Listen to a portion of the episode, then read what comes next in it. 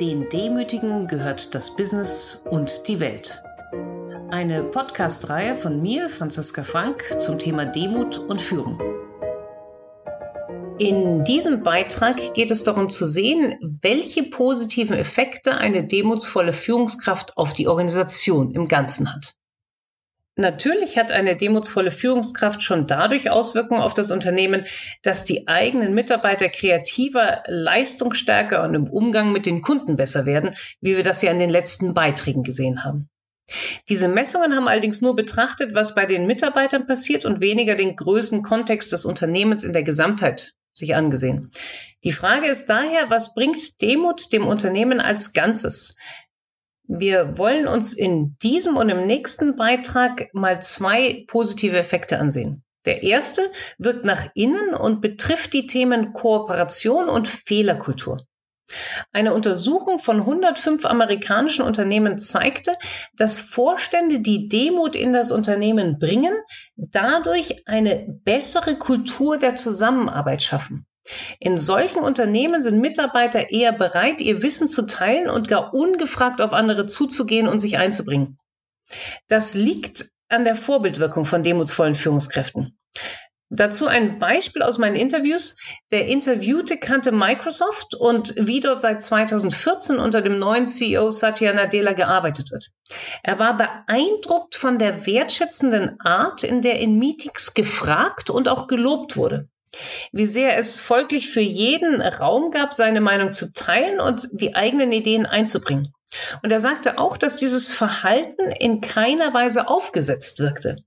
Es war zwar erkennbar inspiriert vom Vorstandsvorsitzenden, gelernt und auch nachgeahmt, aber nicht automatisiert nachäffend, sondern tatsächlich bewusst und ernst gemeint. So ein Verhalten fördert natürlich dann auch die Bereitschaft, über den eigenen Tellerrand zu blicken.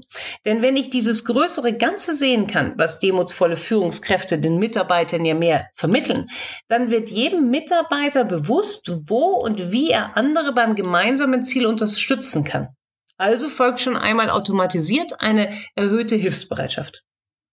Das Vorbild hatte ich schon mehrmals gesagt, ist ausschlaggebend. So berichtete auch eine Führungskraft von ihrem allerersten Vorgesetzten, den sie in ihrem Arbeitsleben hatte. Und dieser hat immer wieder betont, was er in seinen vielen Jahren Berufserfahrung gelernt habe, nämlich, dass man nur gemeinsam und im Team erfolgreich sein kann.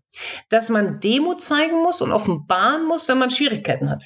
Dass man auf andere schauen muss und automatisch reingehen und helfen soll, wenn etwas ansteht. Was war der Erfolg dann bei dieser Führungskraft? Ja, sie beschrieb sich als jemanden, der deswegen immer auf der Suche sei, wer gerade Hilfe benötigt. Sie sei, sagt sie, in ihrem eigenen Unternehmen dafür bekannt, sich immer mal wieder auch den Dingen zu widmen, die nicht im eigenen Verantwortungsbereich liegen, die aber für das gesamte Unternehmen oder das Team besser sind. Sie hatte also von ihrem ersten Vorgesetzten diesen sogenannten Blick vom Balkon gelernt. Von dort sehe ich das größere Bild ich sehe aber auch auf mich und die anderen, die um mich agieren und erkenne viel besser, wo sich eine Unterstützung lohnt. So ist es kein Wunder, dass in Unternehmen, die mit Demut geführt werden, eine messbar bessere Kultur der Kooperation herrscht. Der zweite große Aspekt dieses nach innen weisenden Effektes, dem wir heute auf der Spur sind, wird auch nicht überraschen. Demutsvoll geführte Unternehmen weisen eine bessere Fehlerkultur auf. Wir hatten schon in einem früheren Beitrag gesehen, dass Mitarbeiter es sehr wichtig finden, dass ihre Vorgesetzten zugeben, wenn sie etwas falsch gemacht haben. Wenn Führungskräfte das wirklich tun, so ist es auf Dauer positiv ansteckend für die Mitarbeiter. Das hat wieder etwas mit psychologischer Sicherheit zu tun und geht auf die berühmte Forscherin Amy Edmondson zurück, die nicht nur diesen Begriff von der psychologischen Sicherheit geprägt hat, sondern auch die positiven Effekte davon auf die Fehlerkultur in Dutzenden von Organisationen nachgewiesen hat. In einem Harvard-Artikel berichtet sie von den normalen Unternehmen wie folgt. Wenn ich Führungskräfte bitte abzuschätzen, wie viele der Fehlschläge in ihren Organisationen wirklich tadelswert sind, liegen ihre Antworten meist im einstelligen Bereich, vielleicht zwei Prozent bis fünf Prozent. Wenn ich aber frage, wie viele als tadelnswert behandelt werden, sagen sie, nach einer Pause oder einem Lachen, 70 bis 90 Prozent. Die unglückliche Folge ist, dass viele Fehlschläge nicht gemeldet werden und ihre Lektionen verloren gehen. Wenn sich Führungskräfte so verhalten, ist es natürlich kein Wunder, dass sich niemand traut, Fehler oder Probleme zu melden. Da muss man schon eine andere Kultur vorleben. Hier passt das Beispiel gut von Alan Mulally, der 2006 von Boeing zu Ford als CEO wechselte. Damals herrschte bei Ford Angst. Die Angst davor, Probleme zuzugeben, für die es keine sofortige Lösung gibt. Alan wollte das Thema angehen und gab einen neuen Farbcode vor in dem seine Topmanager berichten sollten. Grün hieß alles in Ordnung, gelb waren neue Probleme und rot Probleme ohne jede erkennbare Lösung. Wochenlang waren alle Berichte auf grün, was Mulally mit Verwundern kommentierte, denn irgendwo musste ja der Verlust von 17 Milliarden Dollar herkommen. Dann passierte es. Der America-Chef Fields hatte ein Problem mit dem neuen Ford Edge. Der Heckklappenantrieb funktionierte einfach nicht. Er stoppte die Produktion und setzte ein Rot in seine Präsentation. Alle Augen gingen zu Boden, Angst ging durch den Raum und da fing Mulali an zu klatschen.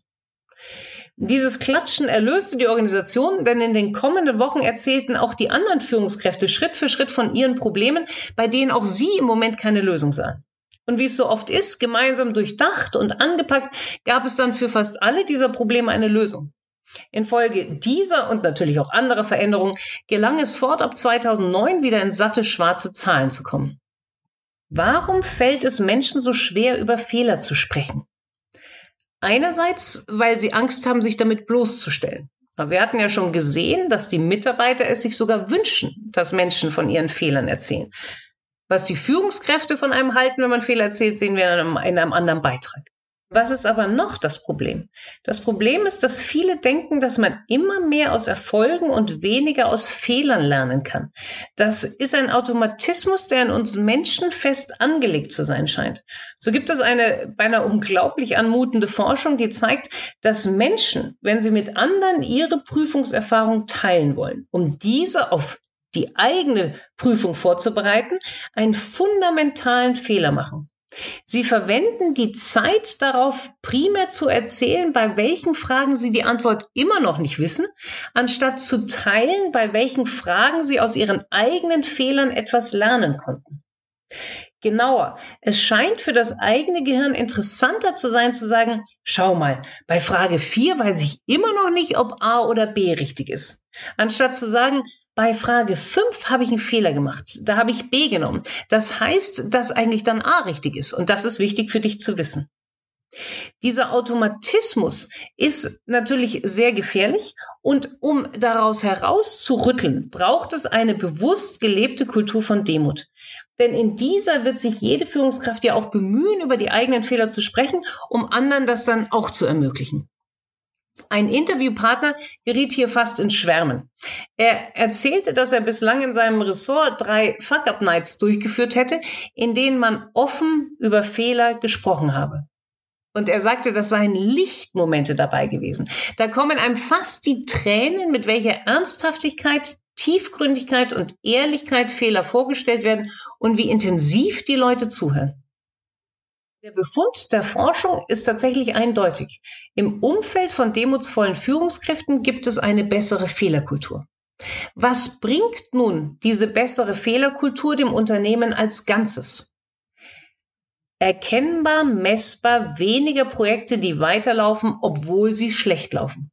Das ist das berühmte Problem der Sunk Costs, der versenkten Kosten, was Unternehmen Millionen kostet. Wenn ich ein Projekt angefangen habe und dort ordentlich investiert habe, wäre es ein Eingeständnis eines Scheitern, wenn ich dieses Projekt beende. Ich versenke damit alle Ausgaben, die ich in dieses Projekt gesteckt habe. Und hier sind die meisten Menschen zu furchtsam, sich und den anderen bewusst das Scheitern einzugestehen. Und so laufen diese Projekte dann weiter, oft mit einer permanenten gelben Ampel versehen, aber auch immer mit dem sich zurechtgebogenen Satz, dass sich doch eines Tages sicher auch dieses Projekt noch rechnen wird. In einer Kultur, die Fehler nicht verdammt, in einer Kultur, in der auch der Vorstand Fehler zugibt, da ist es leichter kundzutun, dass dieses Projekt wohl zu schön gerechnet war und dass man es lieber beenden sollte. Gibt es ein Beispiel für Vorstände, die auch Fehler eingestehen? Ja, in der Tat. Zum Beispiel der neue Vorstandsvorsitzende von Henkel, Carsten Knobel, sagte in einem Meeting, Ich selbst war in den letzten Jahren als Mitglied des Vorstands an den Entscheidungen beteiligt und habe den Fehler gemacht, nicht auf mein Bauchgefühl zu hören, sondern nur auf den Gewinn zu schauen. Etwas, was bei den Mitarbeitern großartig ankam und vermutlich dazu führt, dass sie auch mal sagen können, dass ich in der Vergangenheit Fehler gemacht habe. Im nächsten Beitrag spreche ich dann über einen positiven Effekt, der nach außen wirkt. Bis dahin schauen Sie doch mal bis zum nächsten Beitrag, was es in Ihrem Unternehmen an Kulturwandel bräuchte, um wirklich zugeben zu können, dass ein Projekt sich nicht mehr lohnt. Und ob Sie schon stark genug sind, dieses Thema demutsvoll anzugehen. Mehr zum Thema in meinen Blogs und im bei Springer Gabler erschienenen Buch Mit Demut zum Erfolg.